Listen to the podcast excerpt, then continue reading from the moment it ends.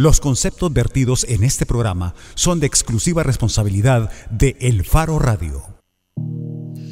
¿Qué tal? Bienvenidos al Faro Radio. Hoy es jueves 6 de abril de 2017. Felices todos ustedes que se van de vacaciones a partir de mañana o quizás el sábado. Yo estoy muy feliz y estoy también muy feliz porque estoy con Ricardo Vaquerano y Oscar Luna que no seas mentirosa que no está feliz por eso. Sí, solo quería encontrar una manera de unirlo. Felicidad. Pero sí estoy feliz porque vamos a salir de vacaciones. De hecho, qué alegría estar con ustedes. Hoy, ajá. Uy, yo estoy desbordando de alegría. No se me nota. No. No, para ah. nada. Pero en realidad lo que sí nos pone de buen humor es que los que nos estén escuchando se comuniquen con nosotros y lo pueden hacer a través del 2209-2887 o a través de redes sociales. Si nos escriben a las cuentas del Faro o a la cuenta en Twitter de El Faro Radio, arroba El Faro Radio. Queremos hablar hoy sobre, por ejemplo, el cártel de Texas eh, y algunos funcionarios o políticos eh, famosos relacionados con algunos de los personajes vinculados al cártel de Texas y particularmente sus presuntos dirigentes. También queremos hablar de algunas cosas que han sucedido en las últimas horas muy importantes a mi juicio. Una de ellas, Karen, que eh, esperamos comentarla después, es la entrevista que Nayib Bukele, el alcalde de San Salvador, concedió al Faro. Creo que hay ahí unas declaraciones interesantes sobre las que a mí me gustaría eh, robarme unos segundos para, para comentarlas. Claro, y antes de eso vamos a hablar también sobre algo que se publicó ayer por la tarde en la cuenta de Twitter del Instituto de Acceso a la Información Pública. El instituto, el IAIP, lo que dice es que ha informado a la Fiscalía General de la República sobre la destrucción de información que estaba en el Ministerio de Defensa y esta información que se destruyó está relacionada con violaciones, con casos de violaciones a los derechos humanos. Y además el instituto señalaba en estos comunicados o en estas, sí, en estos anuncios que hacía a través de Twitter que además del Ministerio de Defensa, también eh, hay que señalar a otra institución. Estaba involucrado el Archivo General de la Nación. Exactamente. ¿Qué decía eh, literalmente uno de los tweets? Se identifica posible delito de fraude procesal, encubrimiento e infidelidad en custodia de documentos públicos. Y además el instituto explicaba que había ordenado el resguardo de la información destruida. Es correcto, suena grave, ¿verdad? Pero pero queremos comprender bien eh, de qué tipo de información se trata y para hacerlo ha aceptado una llamada nuestra, Jaime Campos. Jaime, recordemos, es comisionado del Instituto de Acceso a la Información Pública. Jaime, gracias por aceptar la llamada del Faro Radio. Hola, muy buenas tardes. Gracias a ustedes por el enlace. Jaime, lo primero que queremos aclarar es de qué información estamos hablando y específicamente a qué caso se refiere. Se trata de un caso que llegó al Instituto de Acceso a la Información Pública en el año 2013. Un grupo de familiares de víctimas, de personas que fueron masacradas durante operativos militares en 1981 y 1983 en varios cantones de los municipios de Suchitoto y Tecoluca, llegaron a pedir información al Ministerio de la Defensa Nacional sobre dichos operativos militares que le permitieran a ellos conocer e interpretar el alcance y resultados de las campañas militares que se habrían desarrollado entonces. El instituto resolvió en febrero del año 2014 que la, el Ministerio de la Defensa Nacional está en la obligación de reconstruir o recuperar esa información pidiéndosela a los diferentes archivos de los destacamentos militares, las brigadas de infantería que se vieron involucradas en, esos episodios. Posteriormente, em, el Ministerio de la Defensa Nacional acudió a la sala de lo contencioso administrativo y el proceso estuvo más de dos años y medio en la sala de lo contencioso habiéndose suspendido eh, el efecto de la sentencia del instituto. Fue recién hasta enero de este año que la sala resolvió el caso y eh, quedó firme la decisión del instituto. Para sorpresa nuestra, en el mes de marzo recién, en estos últimos días, el Ministerio de la Defensa Nacional dijo haber entregado un poco más de la información que se le había solicitado. Sin embargo, presentaron actas de expurgo o eliminación de documentos y en estas actas de expurgo de documentos, que es lo mismo que decir eliminación de documentos, consta que eh, se habrían eh, eliminado documentos justamente que coinciden con el periodo que el instituto ordenó que se entregara información y también con eh, los lugares, porque justamente se trata del destacamento militar número 5 de Cojutepeque y de la Quinta Brigada de Infantería en el departamento de San Vicente. Jaime, eh, vamos a ver, como la resolución del Instituto de Acceso a la Información Pública en 2014 fue ordenar, instruir al Ministerio de la Defensa que reconstruyera eh, la información sobre estos casos, eh, la pregunta natural es esta, ¿y el Ministerio de la Defensa pudo reconstruir esa información? Como para pensar que ahora se haya destruido. Claro, justamente existe una contradicción en esto, porque Originalmente el Ministerio de la Defensa Nacional dijo que no había información y posteriormente nos damos cuenta que el, el, en abril del año pasado y en noviembre del año pasado habría eliminado documentación en la que prácticamente sí pudo haberse dado en su momento esa información a los solicitantes. Nosotros como instituto, no solamente cuando una institución pública establece o dice que la información es inexistente, nos quedamos de brazos cruzados, sino que el instituto eh, obliga también a las instituciones realizar una búsqueda más exhaustiva en sus archivos institucionales, como fue este caso, y habían indicios suficientes como para que el Ministerio de la Defensa Nacional en efecto entregase más información de la que originalmente dio.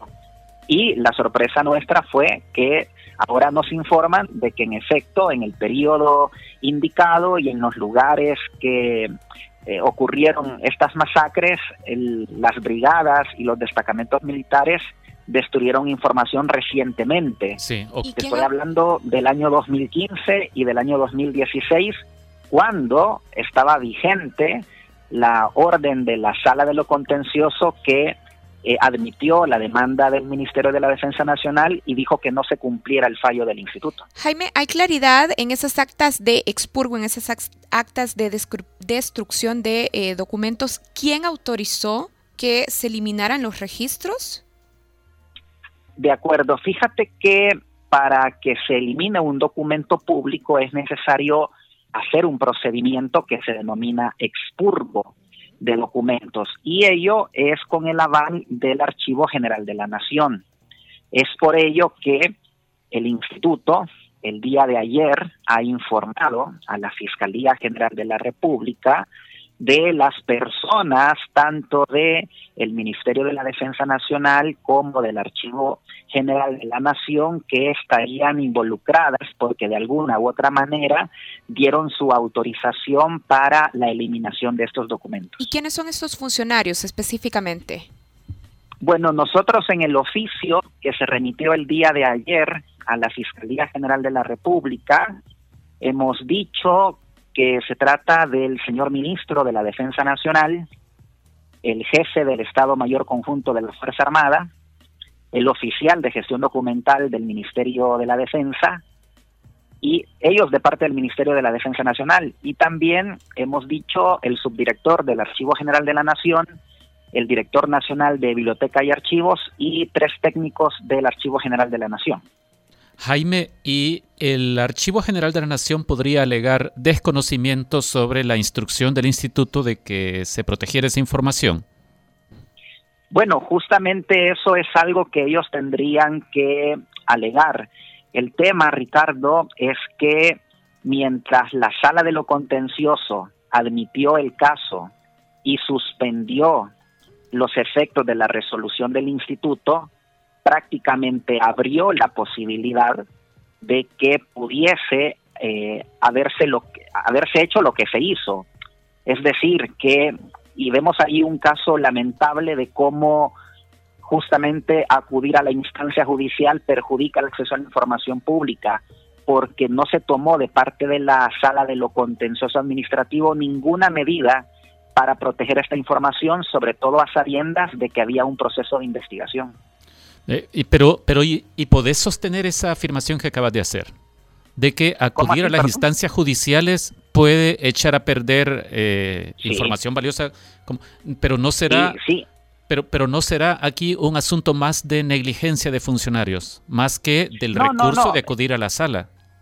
Claro, a ver, convengamos en algo, Ricardo. O sea, desde luego que el instituto le ordenó al Ministerio de la Defensa Nacional recuperar esta información y por eso es que nosotros hemos el día de ayer informado a la Fiscalía señalando la presunta responsabilidad de por lo menos eh, 10 funcionarios, tanto del Archivo General de la Nación como del Ministerio de la Defensa Nacional. Sí. Pero eso también eh, nos lleva también a, a reflexionar cuáles pueden ser los efectos nocivos de que la instancia judicial, en este caso la sala de lo contencioso, no haya tomado una providencia en el caso que pudiese haber permitido lo que ocurrió.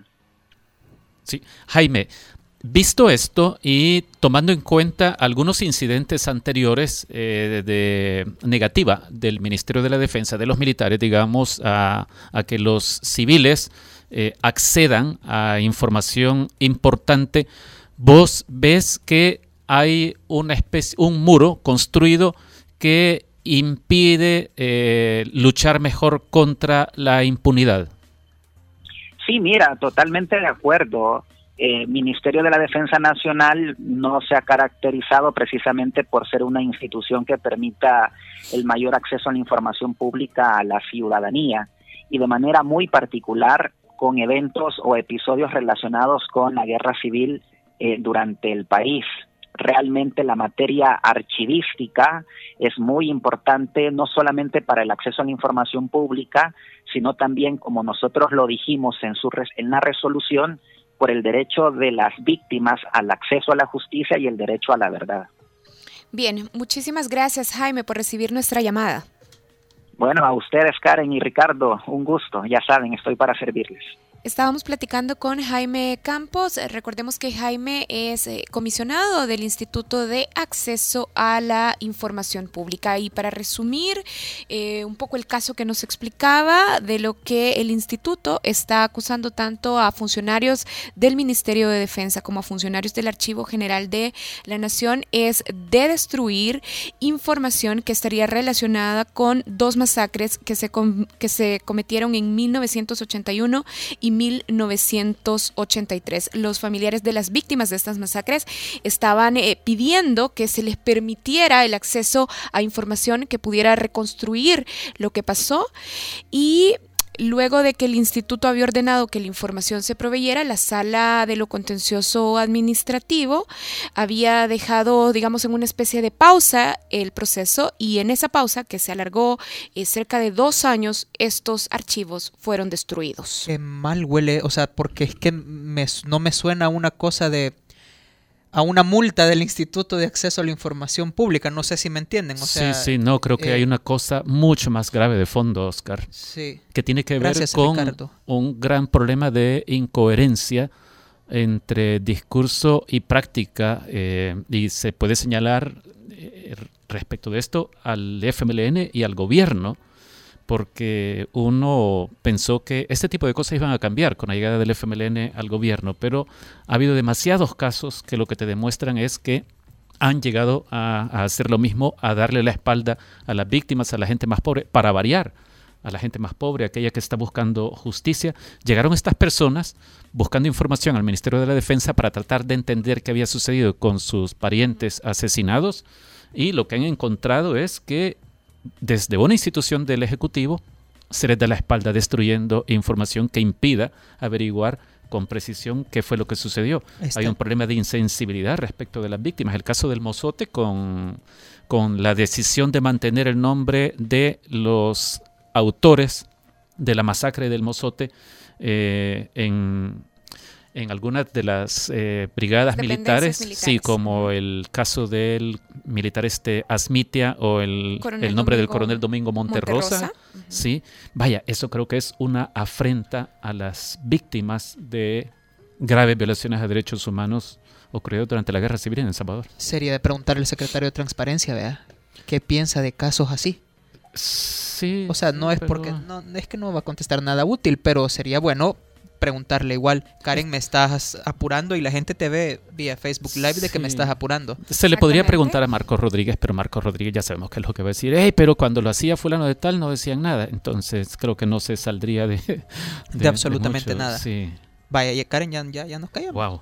Sí, no, y lo que pasa es que también quiero que pasemos al otro tema porque Ricardo anunciaba al inicio del programa que quería comentar un poco eh, de la entrevista que Nayib Bukele concedió al Faro luego de la sesión de Facebook Live en la que anunció que nuevamente se va a presentar como candidato a la alcaldía de San Salvador con el FMLN, un partido al que él particularmente critica y del cual él parece no tiene muy buen concepto. Sí, perdón Karen, es que estaba sudando indignación. Todavía no me pasaba la terrible sorpresa esa, lo que nos explicó Jaime Campos. Pero, a ver, el alcalde de San Salvador eh, no le hará los mandados al FMLN en la próxima campaña electoral, por lo menos es lo que él dice en esta entrevista con el faro que publicamos ayer. Ayer. Ayer. Sí, ayer en la noche.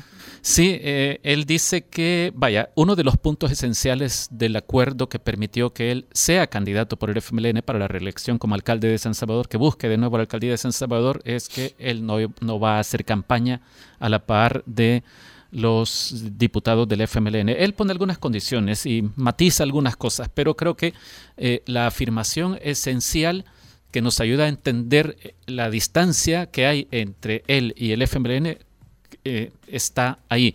Y hay otras cosas que a mí me parecen interesantes. Yo invito a quienes están escuchando a que vayan a leer esta entrevista. Creo que hay varias cosas muy interesantes. Por ejemplo, hay una pregunta eh, que, que obtiene una respuesta muy buena a mi juicio y que de nuevo estará incomodando mucho a los FMLNistas. Cuando los periodistas del Faro, Carlos Martínez y Sergio Arauz, le preguntan, ¿a usted le gustaría que los diputados del FMLN de la próxima legislatura tengan en sus manos la elección del fiscal general de la Sala de lo Constitucional y de la Corte de Cuentas, lo que Nayib responde es esto.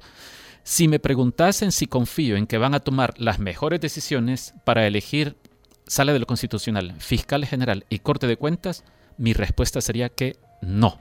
Luego matiza, luego matiza, pero eh, después hay otra cosa bien interesante, también vinculada con esto. Le preguntan o le repreguntan, ¿usted presionaría para que el FMLN elija una sala de lo constitucional como la que está ahorita? Eh, que ya sabemos cuánta guerra le ha dado al FMLN y cuánta guerra le ha dado el FMLN a esta sala de lo constitucional también. Y la respuesta de él es, a mí me gustaría que el FMLN apoyara una sala de, de lo constitucional independiente.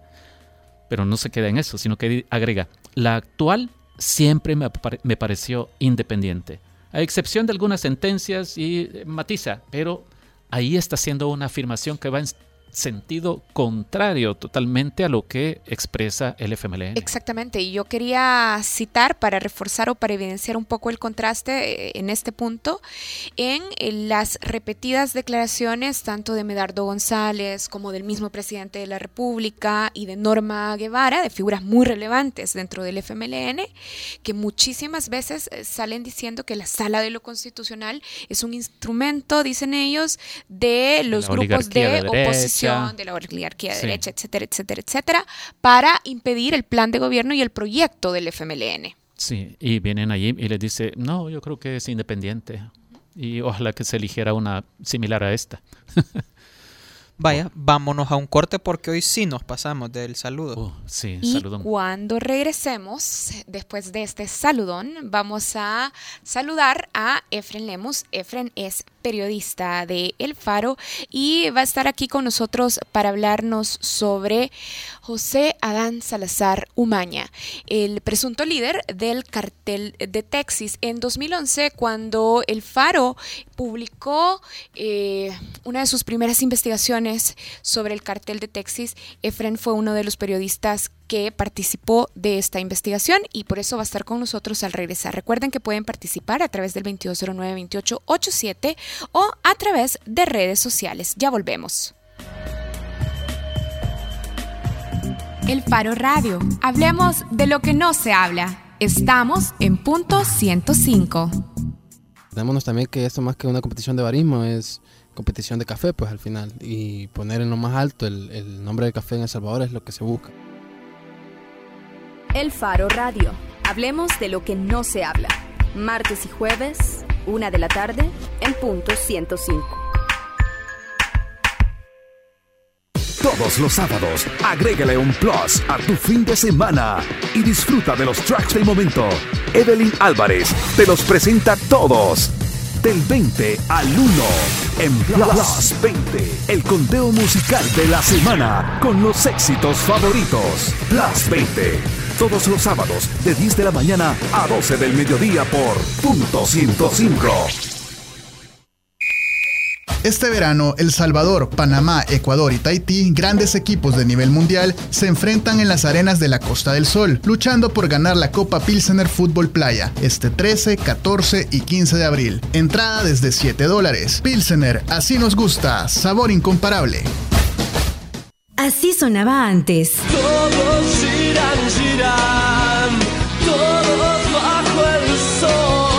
suena hoy. Hay que subirse a un caballo con alas y creer fuerte. La mezcla perfecta de los éxitos de los 90s, 2000 y lo mejor de hoy. Punto 105, joven adulto. Cinco años.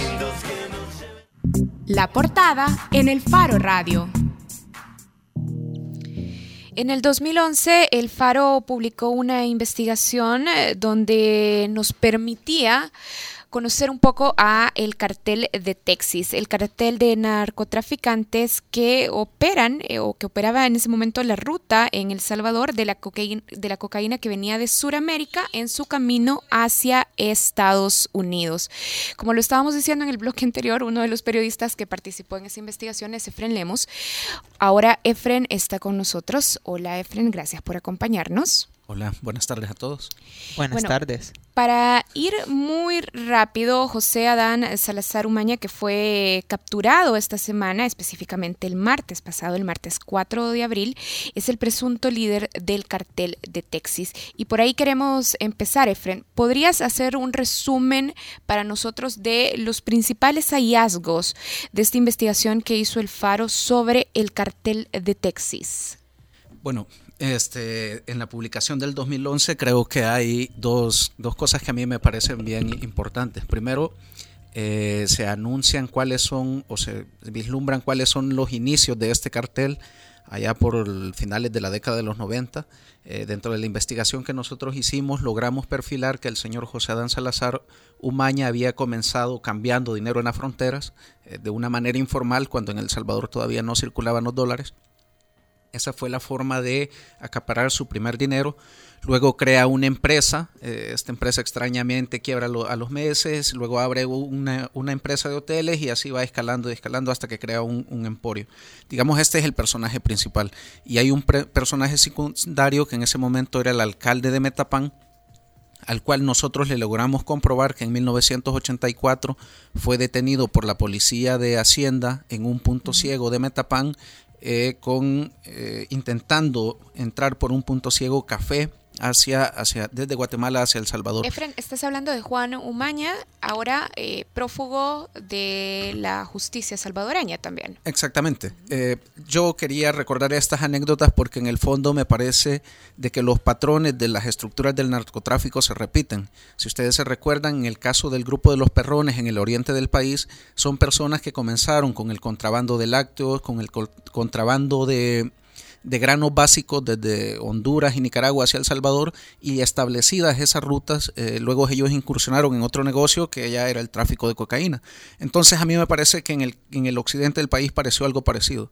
Eh, estas personas comenzaron con unos negocios que tenían cierto ingrediente de ilegalidad como el contrabando del café y luego establecidas o digamos forjadas esas rutas, eh, la utilizaron para eh, digamos, escalar un poco en el negocio e incursionar en el tráfico de cocaína. Efren, si mal no recuerdo, en el cártel de Texas eh, se perfilaba también algunas características que nos parecían valiosas de dar a conocer, que era la vinculación de algunos personajes directamente relacionados con la estructura o cercanos a la estructura. Por ejemplo, concejales de la alcaldía de Metapán involucrados en hechos de sangre como víctimas en algunos casos.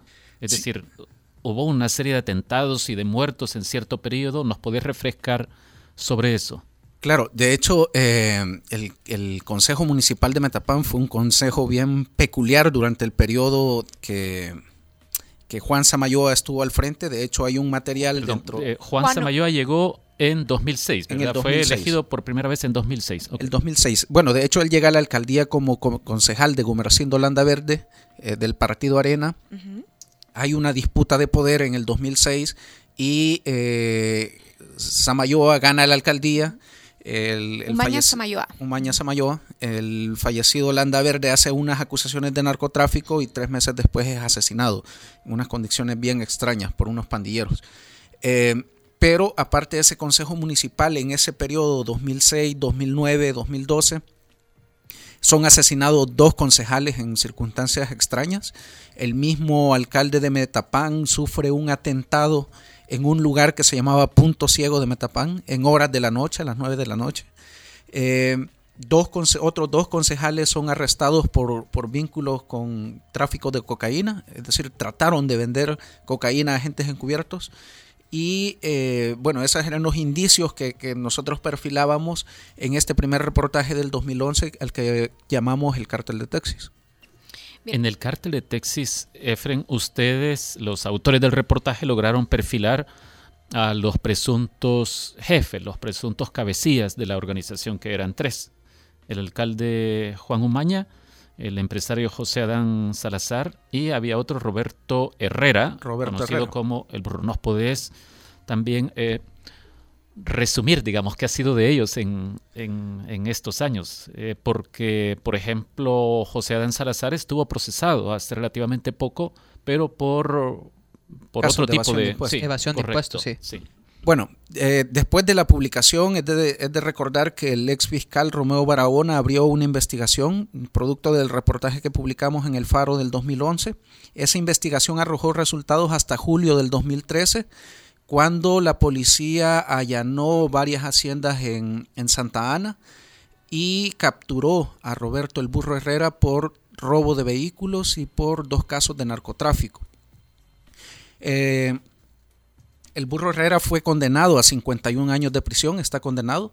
Dentro de ese grupo que era aproximadamente 23 personas, entre las que también estaba un ex diputado suplente del PCN y un ex diputado suplente del PAN, Horacio Ríos, que está prófugo de la justicia. Eh, la mayoría, eh, como repito, fueron condenados por, por robo de vehículos y por eh, tráfico de cocaína. Luego, durante la administración de Luis Martínez en el 2014, se presentó una acusación contra el señor José Adán Salazar por evasión de impuestos de alrededor de 400 mil dólares, pero una vez pasada la audiencia preliminar en un juzgado de instrucción de San Salvador, se avaló una negociación entre el Estado salvadoreño y Chepe Diablo para que él pagara en cuotas, si mal no recuerdo fueron de, durante seis meses, la deuda que tenía con el fisco. Al pagar esta deuda, automáticamente el caso quedó archivado, eh, cerrado. Y bueno, volvemos a tener noticias de Chepe Diablo hasta tres años después. Estos dos casos que acabas de mencionar, el de, el de Roberto el Burro Herrera por robo de carros y el de Chepe Diablo por evasión de impuestos, en ninguno de los dos casos se hizo una vinculación oficial al cártel de Texas, es decir, a la organización que transporta cocaína en el noroccidente de El Salvador. En el caso, en el caso de Roberto Herrera, la fiscalía siempre fue cuidadosa de decir que, que ellos capturaban por narcotráfico, pero no lo, no lo relacionaron directamente con el cártel de Texas, aunque a todas luces la información que la fiscalía plasmó en sus documentos oficiales coincidía con la descripción del modus operandi que nosotros plasmamos en el reportaje del 2011. Los personajes eran los mismos, las rutas eran las mismas y los antecedentes judiciales de estas personas, básicamente, eh, las autoridades lo que hacen es eh, corroborar, digamos, y presentar los documentos oficiales de que nosotros ya habíamos publicado. Bueno, ahora, eh, digo, en esta semana el fiscal general de la República, de hecho, ayer y también el martes, lo que el fiscal nos informaba es que José Adán Salazar Umaña está siendo investigado por el delito de lavado de dinero. De hecho, también informaba que la suma por la que se le está investigando es de 215 millones con 167 mil dólares. Pero el cartel de Texas ha sido investigado por el Estado salvadoreño desde hace alrededor de 17 años. ¿Cómo explicas que durante todo este tiempo Chepe Diablo lograra escaparse de la justicia o lograra escaparse de ser específicamente investigado por el lavado de dinero y como vos ya lo estabas diciendo, eh, que no lograra ser vinculado directamente con narcotráfico? Bueno, mira, yo a esa pregunta creo que tengo dos ingredientes para la respuesta. Primero tiene que ver con la voluntad política de los funcionarios salvadoreños y segundo tiene que ver con el papel de la Embajada de los Estados Unidos en las investigaciones oficiales. Hay un reportaje que publicamos en El Faro en el año 2012 donde hablamos con un ex fiscal antinarcóticos que tuvo acceso a los documentos de la DEA en investigaciones contra Chepe Diablo en El Salvador desde el año 2000. Eh, en el año 2000 se identificaron números telefónicos en Metapán y en Miami, eh, donde habían operaciones relacionadas con narcotráfico y lavado de dinero. Eh, yo le, cuestionaba a este fiscal por qué si tenían esa información nunca presentaron un caso ante los tribunales y la respuesta que él nos da en ese reportaje que publicamos en el año 2012 es que la DEA el agregado de la DEA en, El Salvador no tenía confianza en las autoridades salvadoreñas y que no les pasó todo el paquete de información que ellos tenían. O sea, solo les dieron las migajas. Y creo que eso se explica en la poca confianza que las autoridades estadounidenses tenían en el sistema, eh, digamos, en general de, de, de investigación salvadoreño. Porque desde el 2000 2000, 1999, año 2000, que se da el primer rastreo de llamadas internacionales, y en el año 2006, donde se decomisa una importante cantidad de dinero en Panamá, que fueron 1.6 millones de dólares, había abundante información que relacionaba a estas personas con estas actividades delictivas. Efren, tratemos de precisar un poco más en lo que acabas de decirnos en esta última intervención. Vamos a ver, vos empezabas diciendo, empezabas respondiéndole a Karen, dos factores, puedo mencionar, voluntad de funcionarios y el rol de Estados Unidos. Ahora, el rol de Estados Unidos siempre ha estado ahí. De hecho, hay información de la DEA que se hizo llegar al gobierno salvadoreño hace 17 años, contándoles sobre esta organización. Eh, es decir, si quitamos a Estados Unidos, entonces ¿qué querés decirnos con la voluntad de los funcionarios? Porque ahí podríamos estar pensando en gente del Ejecutivo, por un lado, aparte de la gente de la Fiscalía. Sí, perdón, solo para complementar la pregunta. De hecho, Douglas Meléndez dice, el actual fiscal, en algún momento de esta semana que él cree que Luis Martínez engavetó el caso. Ah, no cree, lo afirmó. Yo no quería ser así porque no me acordaba tanto. Sí, pero dijo, sí, estuvo engavetado. Estuvo engavetado y, y ¿por qué? Sí, yo creo que o sea, tiene que ver con, con eso. Yo, eh, como les digo, en este reportaje que, que, se los recomiendo, que es del año 2012, obtuvimos acceso a una fuente de la División de Investigación Financiera de la Policía, donde se decomisaron a dos personas en, en meses diferentes en el año 2004 en el aeropuerto de Tocumen con 1.6 millones de dólares en efectivo. Entonces era bien curioso porque eh, una persona que, ganaba alrededor de 300 dólares, que era el contador de una empresa chiquita que se llamaba Créditos e Inversiones, que esta empresa la función que tenía era conceder créditos para que la gente obtuviera o comprara casas en Salazar Romero. Eh, entonces el contador de esta empresa fue capturado en Panamá con esa cantidad de dinero, pero las indagaciones de la, repito, del investigador que llevó el caso apuntaban a la estructura de José Adán Salazar, aunque él formalmente no aparecía en, la, en las empresas, digamos. Pero esa información, como repito, fue remitida a la fiscalía y la fiscalía nunca presentó una acusación. Lo, lo que llegamos a comprobar en este reportaje es que se había abierto un expediente del cual ya no se realizaron mayores diligencias. Y los, las personas, eh, repito, uno que vivía en Ilopango y otro que vivía fuera de San Salvador, en una zona rural que ahora mismo no recuerdo, eh, estaban bien perfilados, habían seguimientos, habían bitácoras de los viajes que realizaron junto a guatemaltecos hacia Panamá, habían compras de mercadería que se hicieron a nombre de estas empresas que eh, no reportaban mayores actividades, pero eh, la fiscalía que en ese momento, si mal no recuerdo, la, dirigía Belisario Ortiga, eh, nunca presentó un caso ni pidió a los investigadores que se orientara la investigación en X o Y sentido. Pido permiso para un paréntesis antes de tu pregunta. Es solo que, porque creo que viene muy bien. Estamos hablando del burro Herrera, por ejemplo. Yo los invito a que eh, vean una foto que tenemos en este momento en el faro.net en la que aparece el burro Herrera, uno de los tres presuntos cabecillas del cártel de Texas, con un político bastante famoso. Eh, eh, aparecen abrazados, eh, ¿verdad, Efren? ¿Con quién? ¿Cómo se llama el político este? Bueno, esta es una fotografía que me la facilitó uno de los investigadores eh, que participó en el operativo del- de, de allanamiento y captura de Roberto Alburro Herrera en julio del 2013.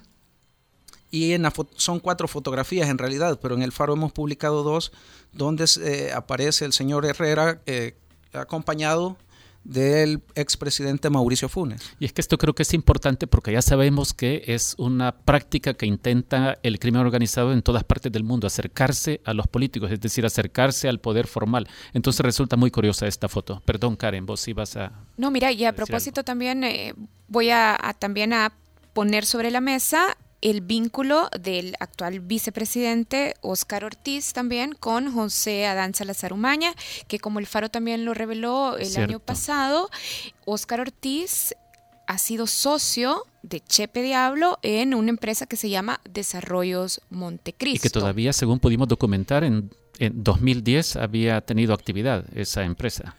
Sí, de, hecho creo que es una de, de las últimas publicaciones de, la serie del, del cártel de Texas que hace una revelación bastante importante que es el nexo de, del vicepresidente Óscar Ortiz con, eh, la, con el señor Adán Salazar. Yo solo quiero hacer aquí un paréntesis de que no, no hay partido político digamos, importante de izquierda o de derecha que no esté relacionado con, con el señor Adán Salazar.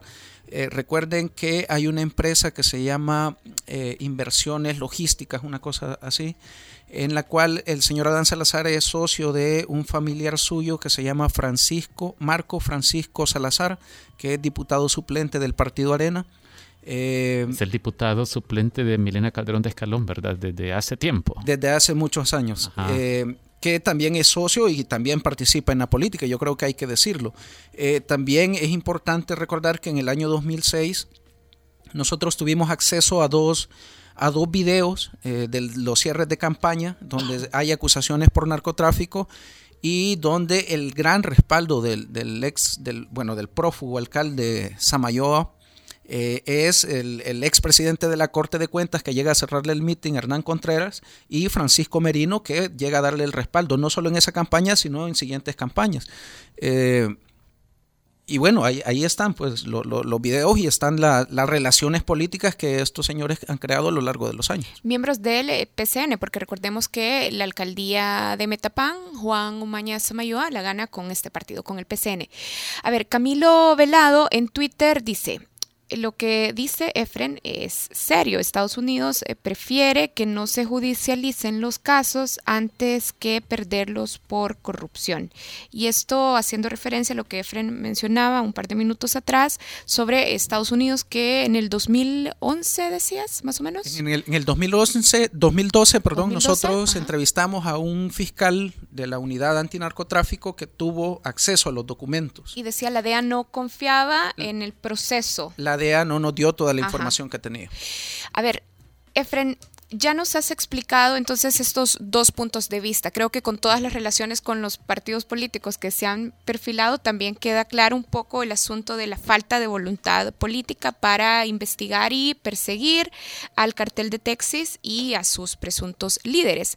Pero ¿qué puede haber cambiado ahora entonces que finalmente una investigación avanza tanto como para que se capture y se dé claridad, por ejemplo, sobre los montos investigados por lavado de dinero? ¿Qué puede haber cambiado? O sea, es clave Douglas Meléndez entonces en la dirección de la fiscalía. ¿O el papel de Estados Unidos? Yo no, no he trabajado o he reporteado algo sobre cuál es la relación de Estados Unidos hoy con la fiscalía, pero, pero lo que puedo decir es que me- a mí me parece que, que Douglas Meléndez quiere marcar una diferencia en la forma en que está manejando los casos. Es decir, yo repito, no, no he visto la documentación de, de este caso, pero por la, por lo que por la presentación y lo poco que pude ver ayer, me parece de que están, se está haciendo uso de herramientas que la fiscalía siempre ha tenido. Es decir, la ley de acceso, la ley, perdón, contra el lavado de dinero está en vigor desde 1999. Eh, yo creo que aquí lo, lo importante va a ser si el señor Meléndez se atreve a dar el siguiente paso, que creo que eh, es casi imposible mover 215 millones de dólares por el sistema financiero sin que exista complicidad del sistema bancario. Y a mí en ese sentido me parece una de, de, de las de, los, de las partes más frágiles de la investigación, porque en el caso de- del señor Saca, el fiscal se volvió a quejar de lo mismo.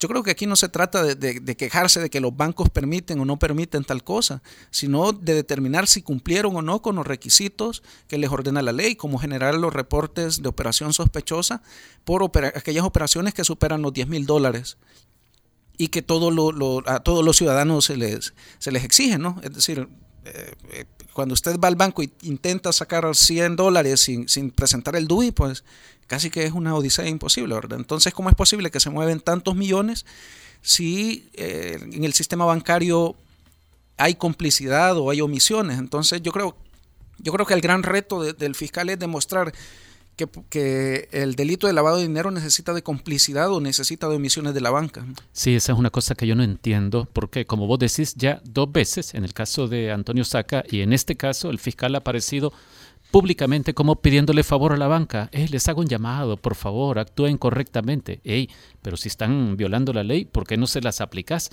Porque lo de la banca queda perfilado a lo largo de los años. Vos también, Efren, en la investigación sobre los donativos de Taiwán que malversó eh, el partido Arena y el gobierno de Francisco Flores para financiar la campaña de Antonio Saca, también nos contaste sobre el papel cómplice del Banco Cuscatlán, tanto que su presidente estaba señalado por el, el caso especial de lavado de dinero, era lo que le habían tipificado en, en un documento oficial de la Fiscalía. Sí, yo creo que esto es ineludible en este tipo de delitos, ¿verdad? ¿Cuál es la responsabilidad de la banca en, lo- en los movimientos de estos Sí, millonarios mira, movimientos? sí, para ir cerrando, Efren, vamos a ver, vos que has estado metido en estas investigaciones sobre el cártel de Texas desde hace tiempo, ¿qué, eh, qué de la información que ha salido, que hemos publicado, pensás que injustamente sigue sin obtener una reacción adecuada de las instituciones, de lo que hemos dicho, de lo que hemos publicado? ¿O te parece que se está como saldando esa deuda poco a poco con lo que estamos viendo ahora?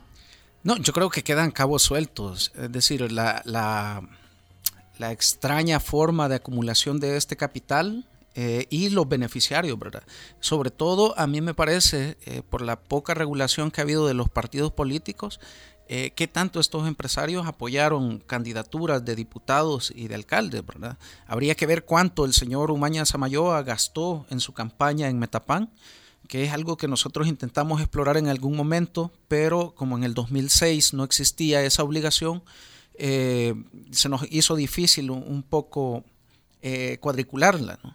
Y habría que ver cuánto aportaron estos señores a la campaña, tanto de, de Francisco Merino del PCN y del señor Salazar, o no sé si Arena le- les, les regaló ese, ese puesto. Demasiados casos sospechosos de financiamiento ilegal o de financiamiento de crimen organizado en campañas electorales hemos visto en los últimos 10, 15 años. A mí ese me parece que, que es el gran vacío que queda Sí. de esto. Juan Carlos Amaya nos, nos pregunta en Twitter que dónde puede conseguir este documento en digital o físico y es un libro que se llama El cártel de Texas, drogas, muerte, corrupción. Eh, Juan Carlos, ese documento no es de nosotros. Eso es apócrifo. Alguien quiso hacerse pasar como el faro y publicó ese documento. Nosotros no podemos dar fe de que lo que está ahí sea, sea cierto. Aquí habían agarrado un par de notas de no- del faro, vea. Sí, habi- es que habían Hay un reportaje que hace nuestro. referencia a ese, a ese libro. Sí, ¿Cómo que se llama ese? Eh, La historia del payaso Tontín y el periodista Lafit Lafit Fer- Fernández. No, Lafit Fernández y el payaso Tontín, sí. Sí, eh, una cosa, si, pu- si googlean, si buscan en, en Google eh, con, con esas palabras claves, Lafit Fernández, periodista Lafit Fernández, payaso, Payaso tontín, Tontín. Van a encontrar una historia que hace alusión a, a este documento. De todos modos, creo, Juan Carlos, ahorita eh, Yancy estará publicando esa nota en las redes sociales del Faro y del Faro Radio. ¿Hay más en redes sociales? Sí, Janet Cienfuegos eh, tiene una pregunta, ya estamos hablando un poquito de esto. Janet eh, dice, ¿generan los bancos los reportes de operaciones sospechosas que a los que están obligados por ley? Un poco tratando de hablar de, de la complicidad o de la negligencia del sistema bancario en cómo controlan estas operaciones. Efren, vos sos el especialista. ¿Generan los bancos los reportes de operaciones sospechosas a los que están obligados por ley? Dice Janet. Bueno, habría que revisar la documentación de la fiscalía. Eh, Yo lo que infiero de las palabras del fiscal el día de ayer es que, que hay omisiones, porque de nuevo hizo el- un llamado que la banca no se preste a este tipo de operaciones. Sí, y cuando uno revisa eh, los informes de auditoría hechos a partir de las, de las declaraciones de, patrimonio de los funcionarios en probidad, uno llega a sospechar también de que la banca no ha estado reportando todo lo que debería reportar. Pero lo que pasa es que ahí desconocemos la base de sustento a las investigaciones que hace la Fiscalía. Bueno, Vámonos. se nos acabó entonces el tiempo de conversar con Efren. Gracias, Efren, por habernos acompañado. Y ya, como Oscar Luna lo estaba diciendo, se están publicando. De hecho, ahorita en la página de portada del Faro está publicada una nota que se llama Fiscalía investiga por lavado a la sociedad del vicepresidente Oscar Ortiz y Chepe Diablo, donde un poco se cuenta lo que el fiscal general de la República dijo. Bueno, sí, Y, esta, y la esta fotita sociedad- esa que mencionamos está publicada por ahí. y la foto también Sí. ya está publicada. También está publicada hay una fotografía de, de Chepe Diablo ya esposado. Se también. llama El Cártel de Texas y los Políticos. Se llama, está en la foto del día. Y también está la otra fotografía. Chepe Diablo dejó de ser intocable. Bueno, gracias, Efren. Gracias. Gracias por invitarme. Y gracias también a todos los que estuvieron eh, comentando y participando a través de redes sociales. Wow, Juan- que yuca lo que se mira en transmedia en este momento, cuando entras a elfaro.net, porque la foto más grande que aparece primero es el cártel de Texas y los políticos, y es donde aparece Horacio Ríos, que es prófugo de la justicia, abrazado con Mauricio Funes. Y a la par está la fotita del coronel Bercián. El coronel Bercián no tiene quien lo atrape, que es un presunto narco vinculado por lo menos al tráfico de 220 kilogramos de cocaína en dos casos separados en Guatemala y en El Salvador, que esperamos eh, pueda culminarse con una publicación pronta, que es la segunda entrega. En las próximas horas. Bueno, vámonos a un corte y cuando regresemos, Sergio Arauz nos va a dar excelentes noticias. Qué rápido se nos agota la alegría aquí. Yo No, venía ya súper contenta, Sergio. fíjate. Sergio pero te no va a sé poner si más no contenta. sé, no sé si me va a dar muchas ganas de, de salir huyendo, no sé. Ya regresamos.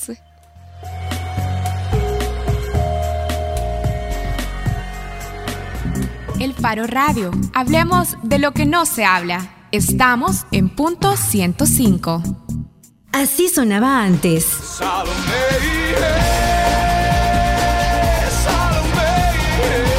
Así suena hoy. Despierta, despierta La mezcla perfecta de los éxitos de los 90s, 2000 y lo mejor de hoy. Punto 105. Joven adulto. Cinco años. El presidente ha denunciado mucho eh, la corrupción hacia afuera, ¿no? Y pues ahora es tiempo de ver si realmente existe esa viga en el ojo de él, ¿no? El Faro Radio. Hablemos de lo que no se habla. Martes y jueves, una de la tarde, en punto 105. Este verano, El Salvador, Panamá, Ecuador y Tahití, grandes equipos de nivel mundial, se enfrentan en las arenas de la Costa del Sol, luchando por ganar la Copa Pilsener Fútbol Playa, este 13, 14 y 15 de abril. Entrada desde 7 dólares. Pilsener, así nos gusta, sabor incomparable. Al cierre es noticias, reportes de tráfico, entrevistas, música, salud, tecnología y más. Al cierre, tu revista informativa de la tarde. Escúchala de lunes a viernes de 5.30 a 7 de la noche en las voces de Marielo Saquino y Mario Pacheco. Solo aquí, en punto 105. Así sonaba antes.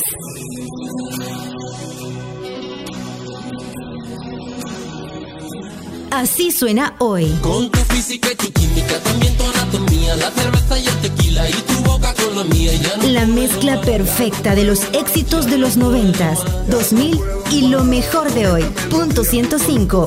Joven adulto. Cinco años. Bajo la lupa en el Faro Radio. Estamos de regreso en el Faro Radio. Vamos a conversar con Sergio Arauz. Espero que Sergio Arauz nos dé buenas noticias y no sé, esto puede ser una Sergio Arauz es periodista del Faro. Ajá, Sergio Arauz, periodista del Faro. Esto podría ser una utopía, pero Sergio, ¿vamos a caer en el impago, sí o no? Sergio. Sergio. Quizás Sergio está huyendo. Oye. Oh, ya- Sergio. ya Sergio. impago, Sergio. Sergio, ¿estás en el impago y por eso estás huyendo? Sergio Bueno, Arauz. Bueno, de lo que queremos preguntarle a Sergio, por si nos está escuchando y, e intenta comunicarse con nosotros, es si la Asamblea Legislativa le va a conceder al ministro de Hacienda, Carlos Cáceres, la solicitud de que se apruebe eh, un endeudamiento de emergencia. El Ministerio de Hacienda publicó Un llamado esta semana a los políticos y decía particularmente al partido Arena, le pido que de emergencia, y cuando digo de emergencia es esta, en la sesión plenaria de esta semana, que me aprueben deuda por cuántos millones de dólares era la cantidad. 70. 70. Esta Lo- lo semana, de esta semana. lo de esta semana eran 70. En 70 total creo que pedía dólares. 200 y algo. Con carácter de urgencia Sí. para evitar caer en el impago. Para poder resolver las necesidades de, pagos, las obligaciones de pagos del gobierno durante este mes. Es decir, si eso no ocurría, decía él, en abril ya no vamos a poder pagar algunas cosas. Y aclaraba esto, y eso, pero ya lo, ya lo ventilamos, pero aclaraba esto, decía, no es que no tengamos eh, dinero, sino que necesitamos la autorización para utilizar dinero de esta forma. Pero ahorita Sergio nos va a contar que ya todo está solucionado en la asamblea, ¿verdad, Sergio? Sergio. No, no se puede hoy con Sergio. Vamos a ver si es que. Hola, Sergio, ¿me oís? No, no escucha. ¿Cómo Bueno, no? Ahí está Sergio, entonces ahí está. básicamente eh, lo que tenemos Ahí está, es ¿verdad, que- Sergio? Hoy sí estoy aquí. Ahí está.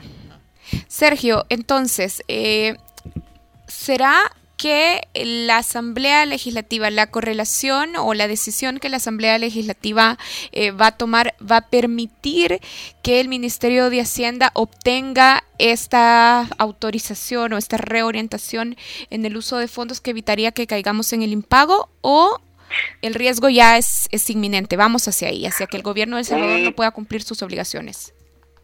El, un diputado del FMLN con el que hablé ahora, no, no voy a revelar su identidad porque me pidió para hablar así como, digamos, abiertamente, me pidió que un off the record, pero me contaba que en Arena habían decidido no dar su voto eh, para los 282 millones de dólares que en gran parte estaban destinados a cubrir el las obligaciones del fideicomiso de obligaciones previsionales, básicamente un dinero que termina en los bolsillos de la gente que está o que fue pensionada por el Instituto del Seguro Social o por el, por el INPEP y otro dinero también para las pensiones de, del ITFA. Entonces, entiendo yo que hasta este momento Arena dice que no a los votos. Eh, y sí, es decir, creo yo que es una, eh, ¿cómo se llama? Es un, es un caso en el que no sé cómo va a hacer el gobierno, porque entiendo que el Ministerio de Hacienda ha dicho que sí cuenta con los fondos, pero necesita la autorización para agregarlo al presupuesto. Sí, Sergio, eh, tuvimos el martes en este espacio a un economista del Instituto Centroamericano de Estudios Fiscales. Y él decía, eh, tengo la impresión de que tanto a la gente del FMLN como a la de Arena en realidad no les importa lo que sucede en este país y están jugando a que están jugando precisamente con esto, con el riesgo del impago, porque piensan que podrían obtener réditos electorales, unos de que la oposición no les dé los votos y la oposición para poder decir que el gobierno es un fracasado. Vos eh, has captado algo de, algo de esto, es que a veces uno no acaba de comprender. Ajá. Están poniendo excusas para no ponerse de acuerdo. Sí, a eso me refiero. Sí. Yo creo que en los dos casos, o sea, porque en este caso podría decirse que el gobierno dice, sí hay fondos, pero no tenemos autorización de la Asamblea, que es lo que ordena la ley. Y Arena dice, es que no, no han, no han cumplido con el acuerdo que firmamos en noviembre. Sí. Entonces yo creo que sí, son excusas para no ponerse de acuerdo. Y yo creo que están básicamente incumpliendo el mandato popular de las últimas elecciones en las que básicamente el pastel de votos quedó mm, partido por la mitad, que es básicamente, si se interpreta con tres dedos de frente, dirían, ustedes dos tienen que ponerse de acuerdo. Y están haciendo todo lo contrario. O sea, eh, las personas con las que he hablado ahora en la asamblea me dicen, no, no, no, no hay, no hay escenario posible para que haya votación. Entonces nos vamos a ir de vacaciones de Semana Santa sin saber cómo van a cubrir las necesidades de la gente que eh, tiene derecho a la pensión. Bueno, Claro, básica-. Hay que estar atentos a eso. Sí. Básicamente, A mí no, entonces, ojalá que haya un acuerdo inesperado como los que suele haber eh, en la noche en la Asamblea Legislativa tendríamos que estar pendientes, ¿verdad? Sí. Bien. Bueno, muchas gracias, Gracias, Sergio. Sergio. Básicamente, entonces, eh, tenemos que tener en cuenta que este año, cuando la Asamblea Legislativa aprobó el presupuesto de la Nación, ese presupuesto aprobado no contemplaba los fondos necesarios para pagar eh, las obligaciones de pensiones, ¿verdad? Para los pensionados del Seguro Social y del IPSA, Y los de la... y tampoco las obligaciones eh, de los SIPs, del Fondo de Obligaciones Previsionales. Entonces, como es, esos fondos no estaban contemplados en el presupuesto, hemos llegado a la fecha límite, ¿sí? En la que necesitaba tener el gobierno de El Salvador esos fondos para poder cumplir con sus obligaciones. Pero Sí, lo que podemos hacer es desearle una feliz Semana Santa al ministro de Hacienda, Sí. a ver si la puede disfrutar. no, y qué tristeza también, como Sergio le lo decía, para las personas que necesitan recibir su pensión. Vámonos a una cortina solo para separar esta sección con la que viene. Deportes en el Faro Radio. Pre- Previsores nosotros, grabamos deportes hace miles de años. Creo que Eh, nunca habíamos utilizado esa cortina en el último año. En el último año no, pero sí vino un, hicimos un programa con, eh, con la gente de FESA, de hecho vino Cristian eh, Villalta y ahora, pero bueno, hemos hablado con Rodrigo Arias miles de veces y ahora vamos a hablar otra vez con Rodrigo que lo tenemos ya al teléfono. Rodrigo que trabaja en Telemundo Los Ángeles, es periodista deportivo de Sí, y es salvadoreño gran carrera, también. salvadoreño. Hola Rodrigo, ¿qué tal? Hola. Hola Rodrigo. Creo que está con Sergio Arauz y... Yo creo que sí, a saber No, que- tenemos un problema con, con la espiga. Mejor Sí, pero intentemos de Ahora. Rodrigo, ¿nos? Porque ya lo va a solucionar Oscar Luna. No, vaya, aquí vamos a tenerlo. Hola Rodrigo, ¿y si estás ahí? Hoy sí, ahí estás. ¿Qué tal Rodrigo? ¿Qué onda? Qué gusto escucharte. Igual, igual, Rodrigo, rápidamente, porque yo sé que estás bien ocupado. Yo esto de deportes quería hacerte una sola, pre- bueno, realmente dos preguntas. Una, Rodrigo, es, vaya, la selecta de fútbol playa. Creo que ya pasó el, el gran boom donde quedamos cuarto lugar en un mundial. Después hemos fallado en ir a los dos mundiales siguientes pero yo veo que todavía es esto de, eh, sobre todo mediáticamente, todavía siguen con eso de que la selecta playera que hay que explotarla, tanto que va a haber un campeonato, una copa eh, en esta Semana Santa. La selecta playera todavía debería de importarnos así. Yo creo que siempre nos debe de importar, eh, digamos, el único equipo, no a decir el equipo en el que hemos sobresalido, ya hemos sobresalido en otros lados, pero quizá el, el, el equipo donde actuamos o, o nos hemos manejado de una manera mucho más coherente que en casi todas las demás disciplinas deportivas y en el fútbol de fútbol playa que se ha vuelto un fenómeno popular, creo que es un buen ejemplo, ¿no? Si digamos, te pongo un ejemplo, en el fútbol 11, en el fútbol normal, vemos permanentes eh, procesos que se manejan por caprichos. No, el fútbol playa es el mismo técnico de hace 10 años, son los mismos jugadores, hay un proceso, hay coherencia, eh, hay códigos y, y eh, el deporte yo creo que no es para un equipo, sino en seguir ejemplos. Y el fútbol playa nos sigue dando un ejemplo de coherencia, continuidad. El profesor Gallo, el Team Ruiz, son tipos que, que lanzan mensajes que creo que valen la pena que la gente, que sobre todo la juventud, siga viendo y consumiendo. A ver, me imagino que la pregunta, Rodrigo, soy Karen Fernández y me imagino que la pregunta de Oscar Luna un poco tenía en su origen que al final perdimos contra Panamá en, los semifinales del premundial eh, de las Bahamas. Me imagino, que un poco por ahí va también la, pregunta de Oscar Luna. ¿Qué falló entonces en ese proceso y qué elementos serían importantes que tengamos sobre la mesa eh, para seguir creyendo y seguir, por supuesto, trabajando en el proceso de la selecta de playa? Yo no creo que haya fallado nada, eh, porque se perdió contra un equipo que terminó siendo el campeón de CONCACAF, o sea, Panamá un equipo débil. Panamá le terminó ganando a México, que es el super favorito, que tiene mucho más recursos. Panamá es un muy buen equipo con el que empatamos dos veces, le ganamos con autoridad a todos los demás, nos ganó por penales. Eh, el deporte tiene eso, a veces ganas o perdés. Yo no creo que creo que eh, concluir que por perder se acabó un ciclo o que hay que cambiar muchas cosas, no, no, no, para nada. Y eso es lo que pasa en el fútbol 11. Perdés un partido y crees que todo es un desastre y despedís al técnico no haciendo un proceso. No, el fútbol playa tiene que seguir como viene haciéndolo ahora el profesor Rudy Gallo y, y, no hay que pensar que porque perdimos contra Panamá se acabó todo. Rodrigo, te habla Ricardo Bacarano. Eh, mira, vamos a ver, eh, queda bastante claro ya que vos eh, has perfilado un valor simbólico de la selecta playera, pero tomando en cuenta los últimos resultados, ¿hay un valor deportivo significativo, importante todavía en la selecta de playa? Un valor deportivo, claro que sí, que se siguen haciendo bien las cosas.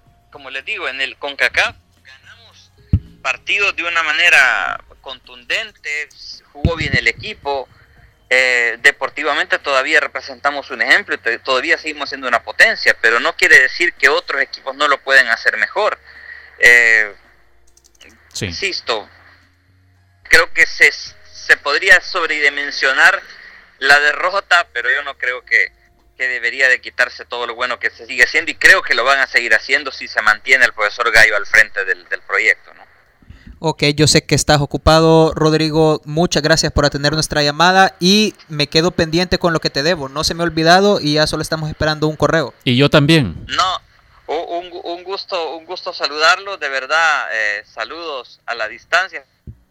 Sí. La última vez que nos escuchemos. No, no va a ser la última, ya te vamos a estar molestando, te lo prometo. un abrazo, Rodrigo. Dale, un gustazo. Bueno, intuyo por esta, por esta conversación corta que hemos tenido con Rodrigo de que si él eh, puede o si él pudiera asistiría entonces el, la próxima semana a el torneo de fútbol playa que va a haber en la Costa del Sol. Posiblemente Rodrigo está haciendo alusión a algunos a, a, a mi juicio, al posicionamiento bastante catastrofista de algunas personas respecto de, la, de los últimos resultados de la selecta playera, que a mí me parecen muy respetables, creo que sigue mostrando gran calidad y a veces los resultados son un poco injustos. Sí, pero nunca te da vergüenza. No, no, para nada, para nada. Siempre a la vez decir, bueno, sí se esforzaron y de Panamá, hicieron Panamá va a ser uno de los equipos que va a estar aquí la próxima semana en, en ese torneo de fútbol playa. Así es que si es fan, si todavía no tiene plan, dése una vuelta por la Costa del Sol. Karen, no recuerdo qué puse para irnos, creo que era algo de Omnium y Ave Métrica, pero no me acuerdo cómo se llama la, la, rola. Vámonos. Vámonos, vámonos, vámonos. Entonces, vámonos, no nos escuchamos en vivo el martes, nos escuchamos eh, pre, no, ni pregrabados, es repetición la del martes. Felices vacaciones. Ya nos vamos, que se pasen bien, descansen.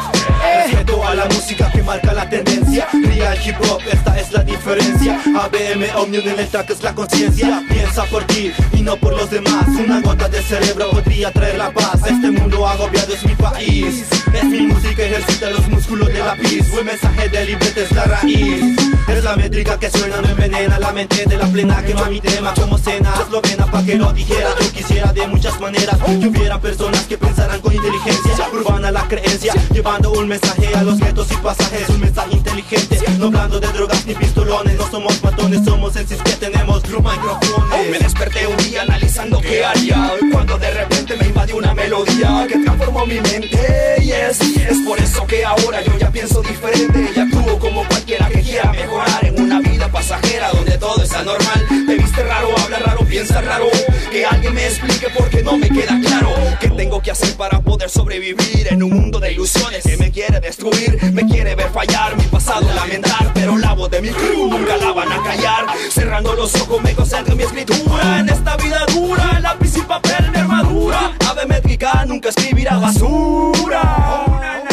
Vámonos, vámonos, vámonos Para arriba. Vámonos, vámonos, vámonos Por el rumbo. Vamos subiendo lo que vamos con buena vibra. Si va lo necesita, Ave métrica es el grupo. Vámonos, vámonos, vámonos Para arriba. Vámonos, vámonos, vámonos Por el rumbo Vamos subiendo lo que vamos con buena vibra. Si va lo necesita, Ave métrica es el grupo. Aplaudo a las personas de cambio Poner amor por odio es de Lo digo con mis labios sin audio.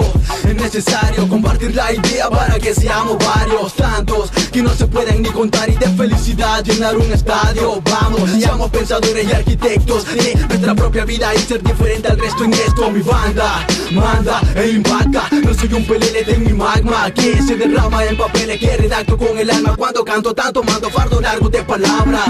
Tomo el lapicero, escribo con el cora Una rola que se mete en tus tímpanos ahora. Llora si quieres, no puedes parar la ola De prosas que vienen de ABM y Omnium en las tornas Sonaremos potente ya que lo hacemos a menudo. No importa, veces se me va la voz y solo hasta quedarme mudo. El trato de junto subir la voz y la moral. Explotar esto en cada texto y subirlo hasta lo tridimensional. Vámonos, vámonos, vámonos, vamos para arriba. Y vámonos, vámonos, vámonos, vamos para arriba. Vámonos, vámonos, vámonos, vamos para arriba Suena lo dan jale en esta zona. Tenemos buen estilo y únete a mi batallón. Y aunque pase de guapo no llevo plata en el bolsillo de mi pantalón. Únete, únete, únete como en el som Únete, únete, únete como en el tron tron. Ven conmigo, agarre pop y bombo. Vamos entonando encima de la caja y bombo Vámonos, vámonos, vámonos. Para arriba. Vámonos, vámonos, vámonos. Por buen rumbo. Vamos subiendo lo que vamos con buena vibra. Si Bar lo necesita, Bemétrica es el grupo. Vámonos, vámonos, vámonos. Para arriba. Vámonos, vámonos, vámonos. Por buen rumbo. Vamos subiendo lo que vamos con buena vibra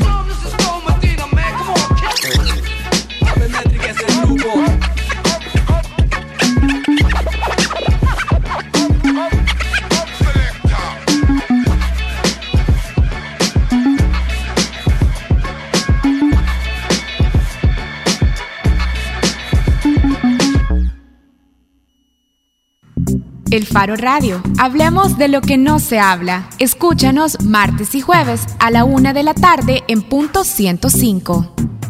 Los conceptos vertidos en este programa fueron de exclusiva responsabilidad de El Faro Radio.